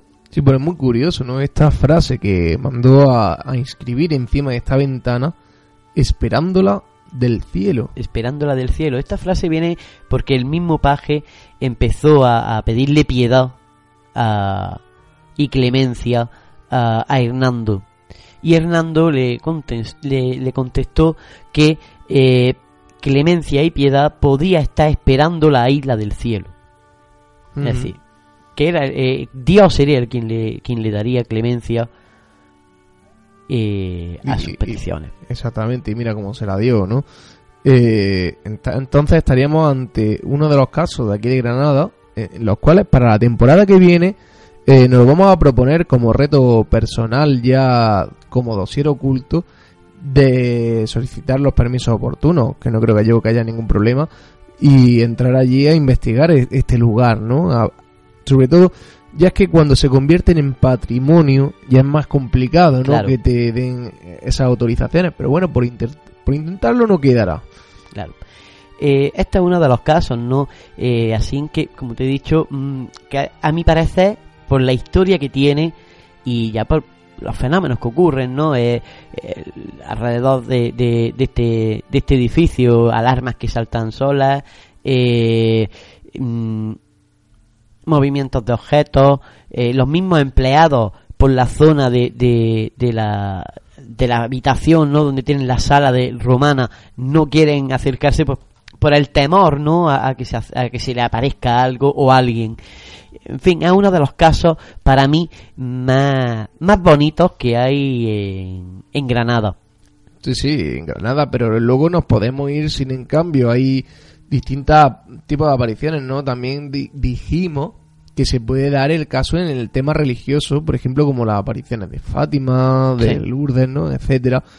Que yo creo que eso lo podríamos dejar para una segunda parte de, de este especial de apariciones porque me está gustando cómo está quedando hoy el tema, ¿no? Eh, Mira que lo teníamos todo Sí, ya sí, preparado, ¿no? Aquí, o sea, que no es que nuestros oyentes se crean que está todo preparado, pero como sobre la marcha nos gusta improvisar un poco, Dani, vamos a continuar y tú fíjate, fíjate hay una cosa muy curiosa que he estado yo indagando mientras nos estabas contando esto y dice, eh, es muy curioso, ¿no? Dice la pregunta, ¿qué dice la Biblia acerca de los fantasmas o de las apariciones?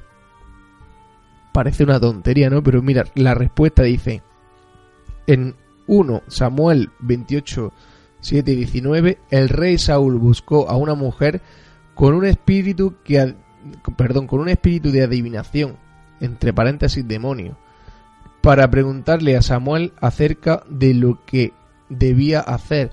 El hecho de que ella verdaderamente manejara la comunicación con el muerto lo conmocionó, indicando, o sea, eh, estaríamos hablando, eh, la gente no habrá entendido nada de lo que he dicho, pero se lo vamos a explicar.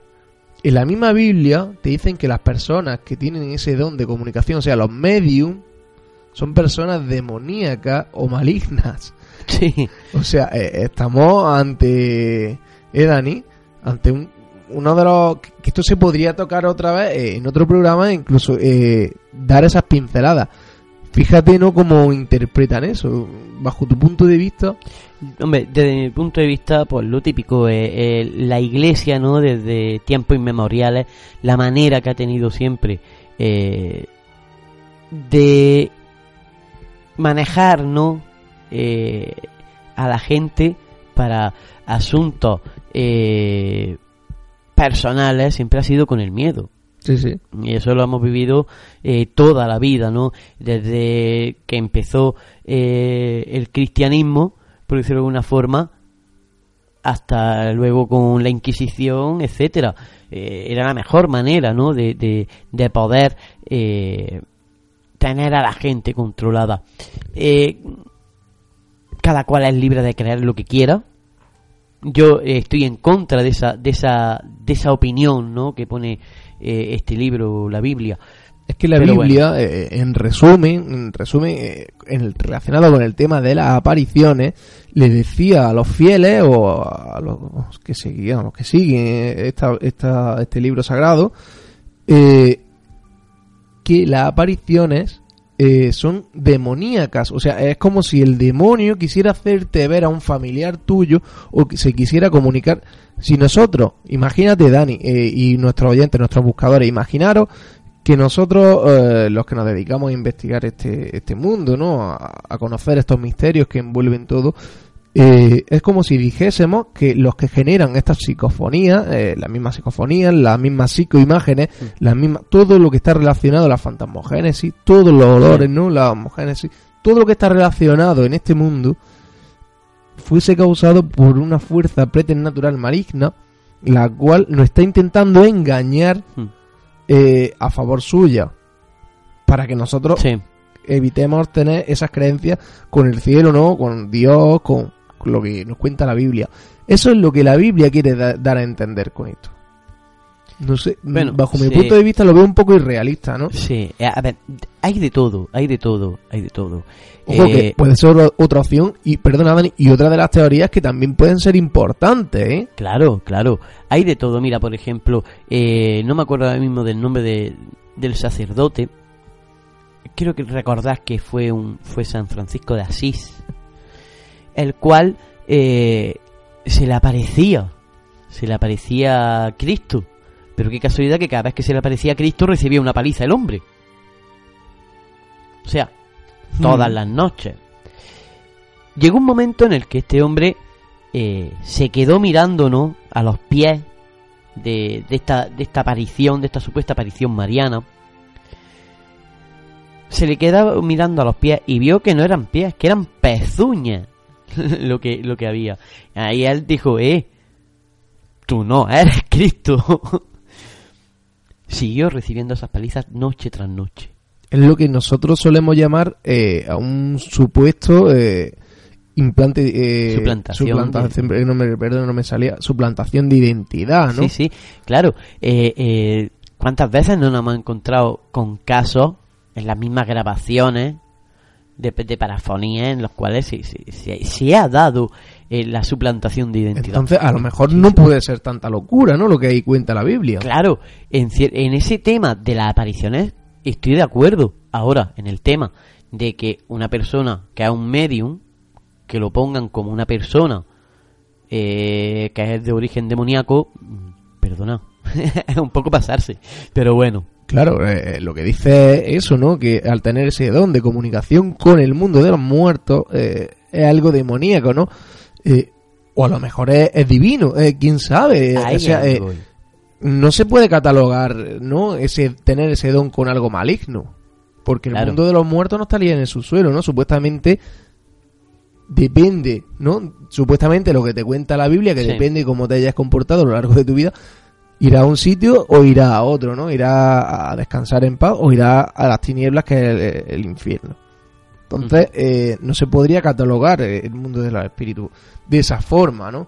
Eh, pero bueno, dejándolo ahí, yo considero que está un poco...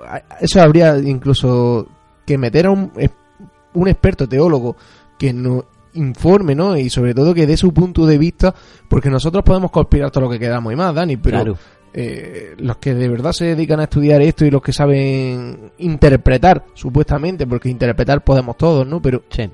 deben de hacerlo mejor que nosotros, ¿no? Son los teólogos. Pero bueno, vamos a irnos a un caso muy curioso, que es eh, el fantasma de Freddy Jackson. Es muy curioso, ¿no? En el año 1919, un escuadrón que sirvió en la, en la Primera Guerra Mundial, pues se hizo una fotografía de grupo, ¿no? Como se suele hacer en un partido de fútbol. Pues aquí Sí. un escuadrón de la Primera Guerra Mundial. En la fotografía, fíjate qué curioso, Dani, se ve a un soldado más conocido, ¿no? Eh, se llamaba Freddy Jackson, eh, que era el mecánico de aviones que había fallecido en un accidente a causa de, de una hélice de uno de los aviones que él reparaba. Eh, muchos decían, ¿no? Contaban ya como siempre, empiezan las conspiraciones, decían de que esa fue su última aparición de este mecánico. Eh, pero la, la fotografía, para que todos tengan constancia, fue tomada en la base aérea del RAF en Cranswell. Los soldados, eh, sin lugar a duda, Dani, fíjate, reconocieron atónitos esta fotografía. Eh, y, y según dice, se pueden comparar con, con el mismo soldado. Qué, qué curioso, ¿no? Dani, es una cosa eh, Sí. que cuanto menos llama la atención, ¿eh? Sí, sí, desde luego, eh, hay que decirlo, esta, esta fotografía es una de las, sinceramente, una de las más famosas, ¿no?, que hay, junto con otras que, que por ejemplo, aparecía, ¿no?, la, la, la abuela ahí detrás en, en el, en el coche, en fin, eh, es como, como digo yo, ¿no? Parece ser que eh, esta entidad, ¿no? La causa, ¿no? Eh, no quería perderse esa última fotografía con su, con sus compañeros. La verdad es que sí. eh, y, yo me he quedado un poco anonadado. Yo ya conocía esta historia, ¿no? Pero siempre que, que ves esa, esa fotografía, ves esos ojos, ¿no? Que, que están mirando. Porque si tú te das cuenta, se ve como una mirada perdida, ¿no? No es como Sí. los otros, esa sonrisa que tienen. Es una, una cara de un, con un hombre con una mirada perdida. Y lo más curioso es lo que yo digo, Dani, que todos lo pueden reconocer. Sí, sí, sí. todo, ¿eh? O sea, eh, no me cabe lugar a duda de que esta es una de las historias y yo creo que de esas fotografías, Dani, como hemos dicho antes, eh, de las que yo sí me creo, Sí. esta sí, Esta Tan- sí tanto como hay otras que son increíbles, ¿no? Por decirlo más claramente. Pero bueno, hay otra de la historia que es la de el fantasma de Hams, perdón, de Hampton Court. Es que tiene un nombre raro, los andaluces nos cuesta pronunciar algunas letras, pero bueno, vamos saliendo del paso, Dani. Y fíjate, eh, esta fotografía fue captada bajo eh, el sistema de, de unas cámaras de un circuito cerrado de televisión. Eh, curioso cuanto menos, porque ya es complicado, ¿no? Y, y que se diga que es un fantasma. eh. Tú fíjate, dice, las alarmas de incendio en el palacio de los Hampton Court no paraban de sonar. Eso es lo primero que llamó la atención a los guardias de seguridad que hartos de buscar en el local encontraron las puertas completamente cerradas. O sea, estamos ante un hecho de un tipo de fenómeno eh, que se podría catalogar, ¿no, Dani? Eh, de poltergeist. O sea, Sí. en teoría, porque estaría haciendo o interviniendo con estos sensores, ¿no? Estaría jugando con ellos. Claro, eh, pero claro, volvemos a lo mismo. Eh, no un poltergeist, verdaderamente lo que hay en este lugar, sino, No, no, no, está claro. sino un fenómeno de encantamiento. Pero con esa fenomenología eh, sincronizada este Claro. fenómeno, ¿no? Claro. Eh, es curioso, ¿no? Porque este caso, eh, la fotografía es famosísima. Eh, tiene que ver con, con el rey Enrique VIII. Claro, pero es que se ve, en esa fotografía se ve eh, esa figura, ¿no? Mm, Delgada, de, de un de un personaje muy delgado, casi se vería en los huesos, ¿no? Prácticamente. De, Con, con esa ropa antigua, sí. Abriendo las puertas traseras de, de este edificio. Eh, ya estaríamos hablando de... Aquí sí habría fenomenología poltergeist y, y, Sí, sí. y de fantasmogénesis en toda Claro. regla, ¿no? Claro, claro, por supuesto, por supuesto. Eh, según dicen, ¿no? Que, que el, la aparici- esta aparición se podría eh, decir que pertenece a, a una de las esposas, ¿no? De, de Enrique VIII, en concreto a Catherine Howard, la cual fue condenada a muerte por adulterio. Ya sabemos cómo era el rey Enrique VIII eh, en su sentido con las mujeres que no le gustaba o que o hacían algo que no le gustase eh, esa persona acababa Mm. eh, o bien en la guillotina o ahorcada en fin ya sabemos cuántas cuántas muertes hubo por, por él de hecho fíjate históricamente una de las que se salvaron pero que tampoco lo pasó muy muy bien que digamos fue la hija de los reyes católicos que estuvo casado casada con, con Enrique VIII. La verdad es que sí. eh, Y ahora Dani nos va a contar otra historia de, apariciones fantasmagóricas, eh, la cual tenías tú ya ganas ¿no? de, de contarnos un poco por encima, sobre todo no para que los nuestros oyentes sepan de lo que estamos hablando. Es la historia de Waverly Hills, ¿no, Dani?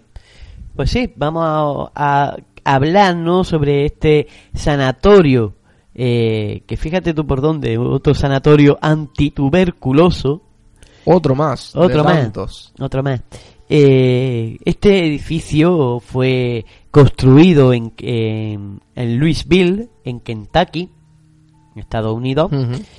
En concreto fue construido en 1883 y en aquel entonces perteneció a una familia, ¿no? Eh, se llamaban las familias Hayes y esto eh, cumpliendo primero el rol de hogar, es decir, lugar para que la gente pudiera dormir allí, eh, también como colegio, etcétera, fue para lo que originalmente fue construido este este edificio ya años más tarde eh, fue vendido no a, un tipo de junta que, había en Estados Unidos que decían la junta de, tuberculosis para eh, que se convirtiese ¿no? en, un hospital donde tratar esta enfermedad en, mil- en el año 1911 la principal tarea era la de atender a las personas enfermas, eh, de lo que se, como se conocía como la peste blanca, ¿no?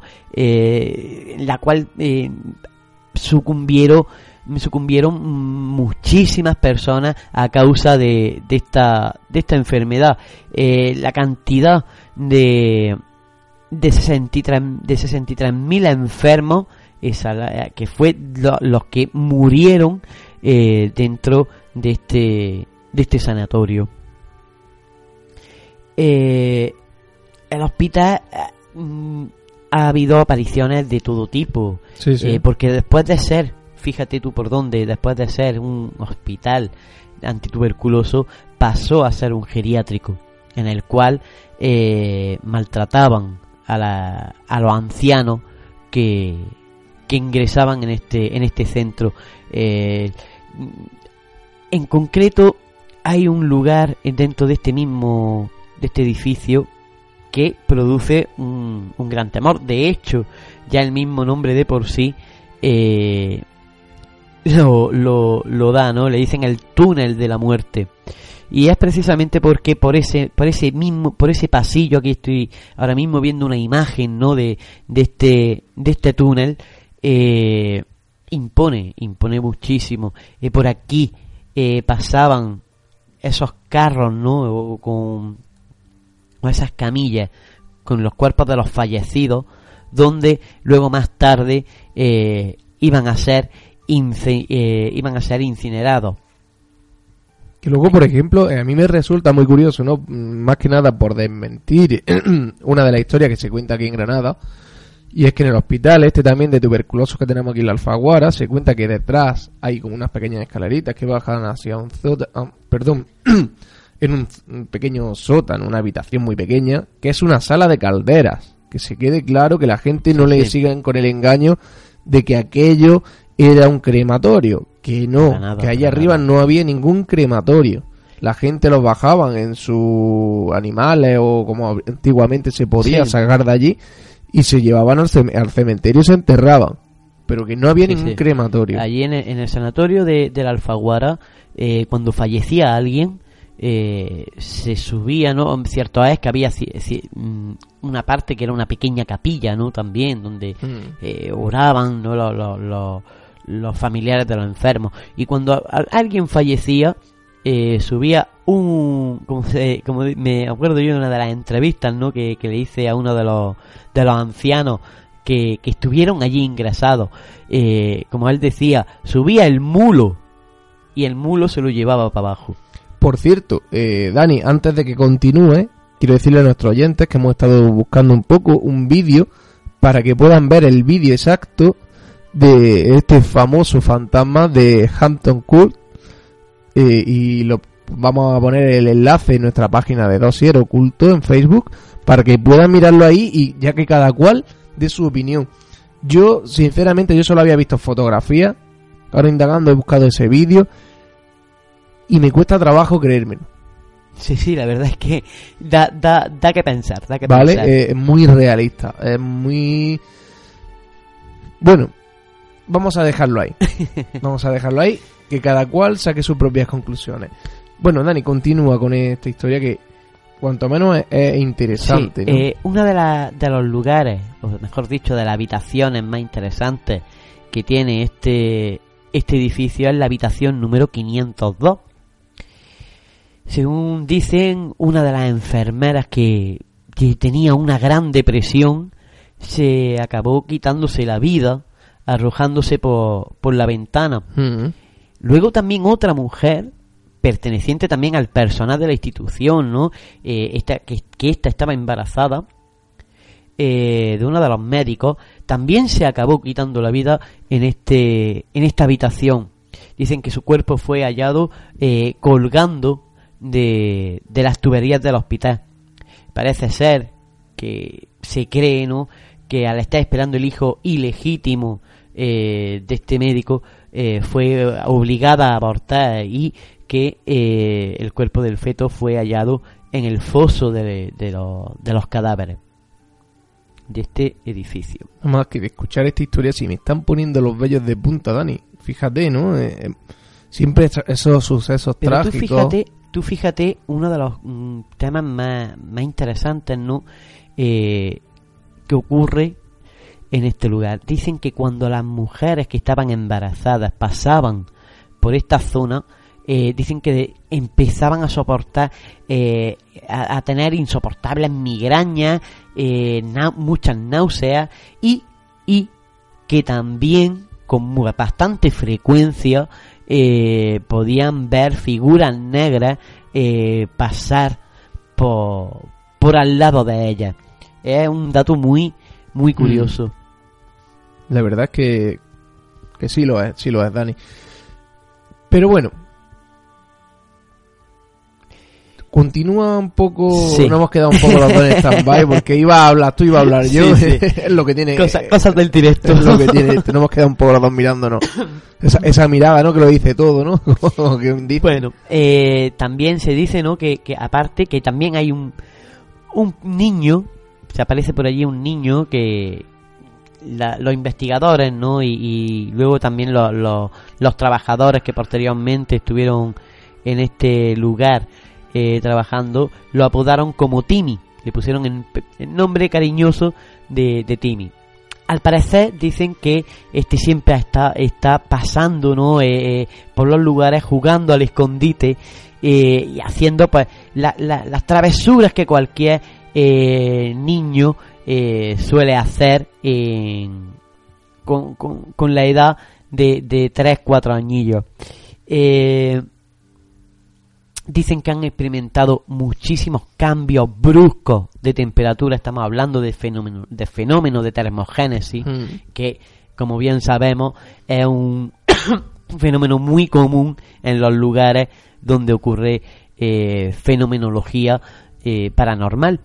Eh, también Yo creo que yo diría incluso que el más común de todos, ¿no? sí, sí, eh, El que, el que se puede dar en casi todo. do- siempre que hay un tipo, o va a ocurrir. Tú fíjate, Dani, si- siempre dicen, cuando se escucha una psicofonía, siempre hay un ruido metálico antes. Lo desmiento. Desde aquí lo desmiento. Yo tengo psicofonía captada de muy buena categoría y no tienen ningún ruido metálico antes. Desmentido. Así que esa leyenda urbana, quien se la haya inventado, para él. para nuestros oyentes, nuestros buscadores, que lo tengan claro. No siempre se tiene por qué escuchar un ruido metálico. Sí es cierto que hay algunas que sí se escucha, pero no en todas. Lo que sí es cierto en el tema de la, de la parafonía es que antes de que salga la voz, sí hay una especie de rotura. Una especie de rotura, pero no sonido metálico, ojo. Pero yo no llego a escuchar en muchas la rotura esa, Dani. No en todas. No en todas, Digo, claro. el- en muchas se puede dar, se da la, la sensación de que hay un sonido antes, pero no en todas. Como dicen, en todas se tiene que escuchar, si no, no una psicofonía. No, desmentido totalmente. Ese mito desmentido. Y ahora, eh, sí es cierto, y esto sí se puede comprobar, que siempre que hay un tipo de fenomenología en cualquier lugar, hay un cambio de temperatura. Y eso sí lo digo yo. Casi siempre, por regla general, yo diría que siempre. Sí. Esa variación de temperatura de un grado, dos grados, tres grados, incluso se han dado, a nosotros se nos han dado de bastantes más grados. Sí. Pero bueno, vamos a dejarlo ahí. Aunque sea una pequeña variación de temperatura, se da. Sí, sí, eso caso. sí. Eso sí. Entonces, Eh, es como muchas veces he dicho yo, eh, cuando surge el fenómeno ¿no? de, de la, de la termogénesis, es como un aviso ¿no? de eh, que viene lo siguiente. Eh, es muy, muy, muy curioso. Es muy curioso. Sí, sí, cuanto menos curioso es. Eh, pues sigue contándonos, Dani, qué tipo de fenomenología Bueno, más eh, se pudo dar en aquel lugar o se dio sí. en aquel lugar. ¿no? Bueno, eh, eh, en este sanatorio, este hay ciertas apariciones. Una de ellas es eh, referente ya no A- al tema de la de cuando aquello pasó a ser un geriátrico. Dicen que se aparece una anciana encadenada y con las muñecas eh, sangrantes. Dicen que suele aparecer en la puerta de- del edificio solicitando auxilio.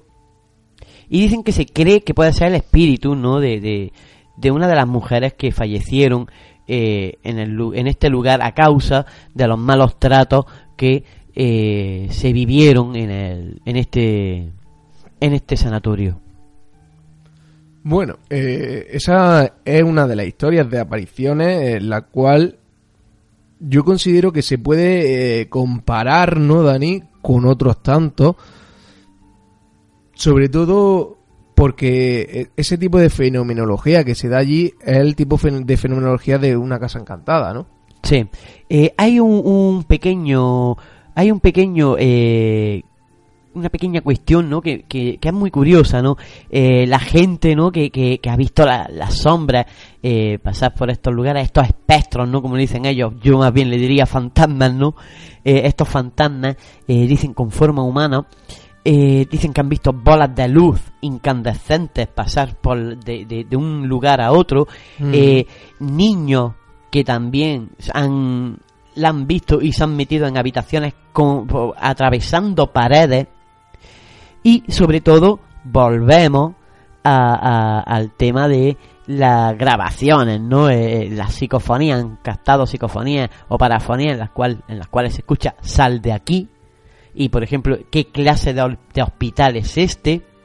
Entre otras muchas, ¿no? Todo siempre con tono despectivo hacia eh, el edificio y la, eh, la gestión y trato que tenían eh, en este lugar hacia las personas que estaban eh, Mm. encamadas, eh, por desgracia, aquí. La verdad es que se da el caso en muchos sitios y siempre ten- pasa, ¿no? Aquí en Granada pasó igual, eh, incluso eh, en el hospital de, de Tarragona, Sí, en el, también donde el se rodó la de- película, del tórax. la famosa película, ¿no? Se rodó allí de Ouija, creo recordar. Eh, siempre estos lugares son lugares de, de sufrimiento. Sí, esto es curioso, ¿no? Lo que has dicho refer- referente al tema de las películas. En este hospital también se han grabado varias películas de miedo. Eh, en fin, The House of Hunter Hill, quiero recordar que era la, la película que se, que se filmó aquí, que casualmente trata de, de un psiquiátrico en el cual maltrataban a los, a los enfermos. Eh, hay una cosa, Dani, y siempre, si te das cuenta, en varios lugares pasa como la niña de la curva. También podríamos Sí. hablar de ella, otra aparición. Sí, sí, ¿no? por supuesto. Eh, la famosa leyenda de la chica de la curva, eh, la cual eh, se da, se cuenta de mil maneras distintas, ¿no? Eh, depende de cada pueblo, de cada ciudad, de- todos tienen una curva en la cual se aparece esta chica, eh, pero no siempre es la misma chica. Ojo, ¿por qué no se puede dar el caso?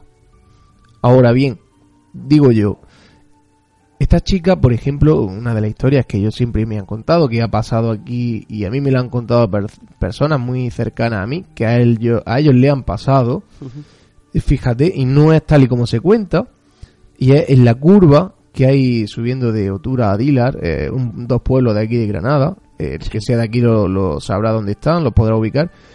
Pero el que no, pues que lo puede buscar en el Google Maps o donde quiera y puede encontrarlo y ubicarlo. Hay una curva y justo ahí esta persona era de allí de aquel pueblo y cuando iba a su casa por la noche, una de las veces miró por el espejo del retrovisor trasero y vio a una chica vestida de blanco sentada atrás en la parte de atrás del coche. Yo me río porque tiene que impactar, ¿no? Que Hombre, vaya, yo no sé cómo reaccionaría, no lo sé. Lo mismo hasta me estrello con el coche, porque no lo sé. Eh, vio a esa chica, claro, eh, quitó la vista, le impresionó, ¿no? Le impre- Imagínate, vas solo en tu coche y de repente miras en el espejo y te encuentras ahí detrás a una chica vestida de blanco mirándote fijamente a, a- a través de ese espejo, ¿no? Claro, él le impresionó tanto que quitó corriendo esa mirada, que quitó la mirada de allí y cuando volvió a mirar ya no había nadie. O sea, eh, fue eh, en ese momento, ¿no? Como siempre pasa en esas apariciones, son segundos, momen- son momentáneas, ¿no? Eh, tú fíjate, es otro caso de la chica de la curva, y eso me lo han contado a mí, incluso yo podría hablar con esta persona para que lo contara, que no me lo estoy inventando. A lo mejor he cambiado algún detalle, pero que prácticamente es tal y cual como me lo contó él a mí. Es curioso, Dani, Sí, es sí, curioso. sí, y estamos hablando de, de un caso aquí en Granada. Podríamos Bueno, investigarlo nosotros aquí- también. Aquí en Granada, Allí. ese, ese es uno de tantos casos que hay hombre, aquí en Granada. aquí tenemos más. Pero fíjate que lo que quiero decir con esto de la chica de la curva, que por ejemplo se cuenta, ¿no? Eh, de que una chica aparece en una curva haciendo autostop, vestida de blanco. Claro, eh, la gente para desesperada para auxiliarle. Eh, le suben en el coche y justo antes de llegar a esa curva le toca el hombro, le dice ten cuidado y desaparece, Sí. ¿no? Esa es la famosa historia, ¿no? Que todos sí. conocemos de la chica de la curva. No tiene nada que ver. Se aparece un segundo, como le pasó a este chico, mira, pum, pum, y, y desaparece. Tú imagínate, yo nada más que ponerme en situación ya se me ponían los vellos de punta. Sí, sí, la verdad es que es que es impactante, es muy impactante. Eh, referente a, a este tema, ¿no? El tema de, de, de las apariciones, ¿no? En, en carretera, nunca mejor dicho.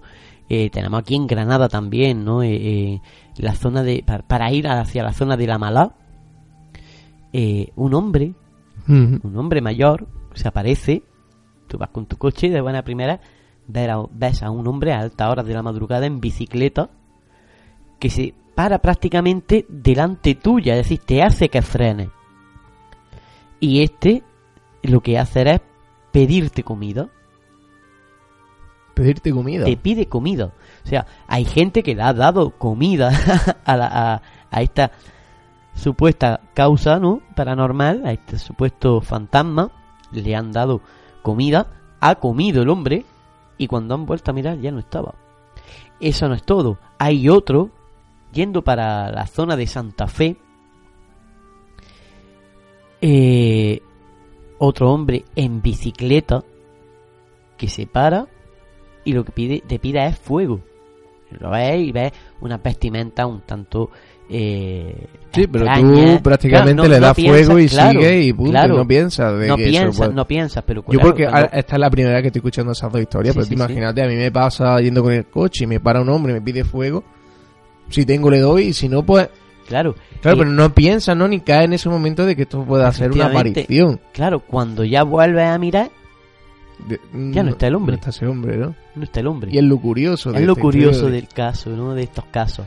Bueno, antes de nada, porque ya le queda al programa, como digo yo, no los minutos contados, eh, quiero agradecer a José Luis Benloch, que es el, el, el, el que, como digo yo, no, el artista, el creativo, que hace estas canciones y nos las ha cedido a Dosier Oculto para que pongamos en los fondos de nuestro programa esa música tan maravillosa que él crea.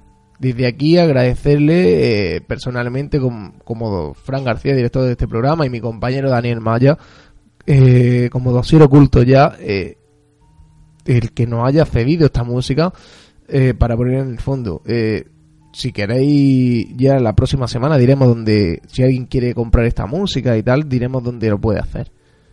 Pero para todo lo demás, aquí tenéis eh, mientras para escuchar estos fondos y podré- podréis ir disfrutando un poco, ¿no? De, de esas creaciones de nuestro amigo José Luis Veloz. Pero bueno, Dani, eh, para finalizar, quiero eh, contar una pequeña historia, que esa la sabes tú muy bien también, y se dio en el camping, en el famoso camping de los alfaques, y es que al después de pasar esa, esa gran desgracia, ¿no?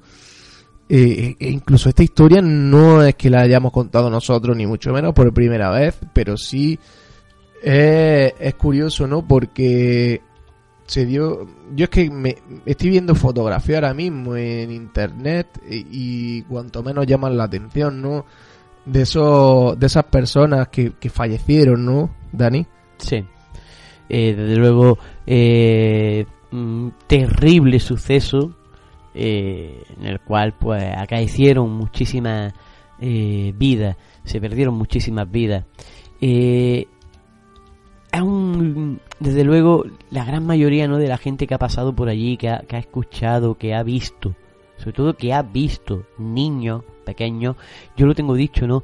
Eh, verdaderamente, en el tema de las apariciones, no hay algo que más temor le cause a una persona que la aparición de un niño. Es sí. curioso, ¿eh? Sí, sí. Es muy, muy curioso. Eh, pues la, la verdad es que en la historia esta del camping de los alfaques, Dani, resulta de que una pareja, por lo que se ve, no sé si era un matrimonio, no lo recuerdo bien porque no tengo los datos exactos, eh, sí se me quedó muy grabada cuando yo la escuché.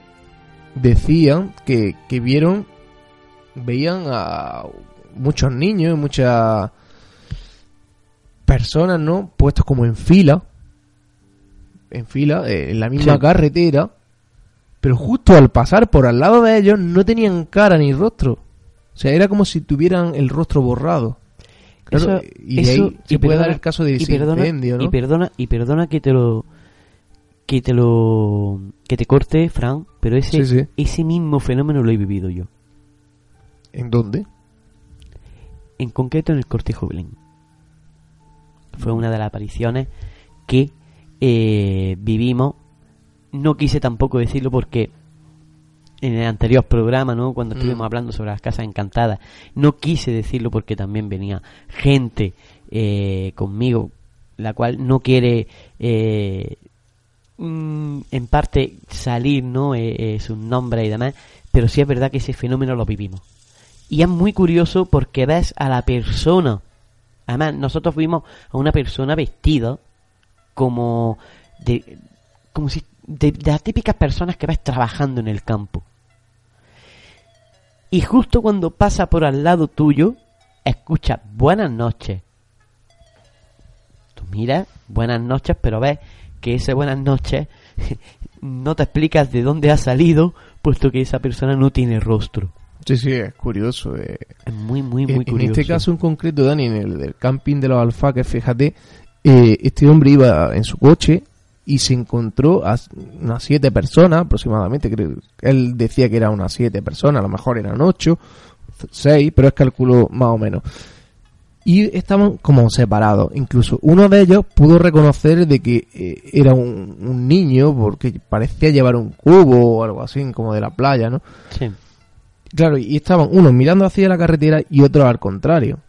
Incluso yo voy a intentar, para otro programa, voy a intentar, no prometo nada, pero voy a intentar eh, el tener a esta persona, a Javier, se llama Javier Martín o Martínez o algo así, eh, que nos cuente esa misma historia en nuestro propio programa. O sea, voy a intentarlo, para cuando toquemos el tema de los alfaques que nos lo cuente.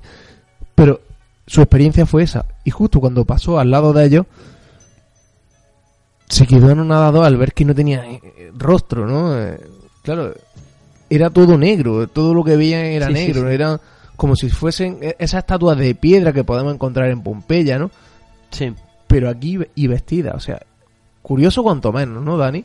Sí, sí, de verdad que curiosi que es muy, muy, muy curioso eh, e interesante, e interesante.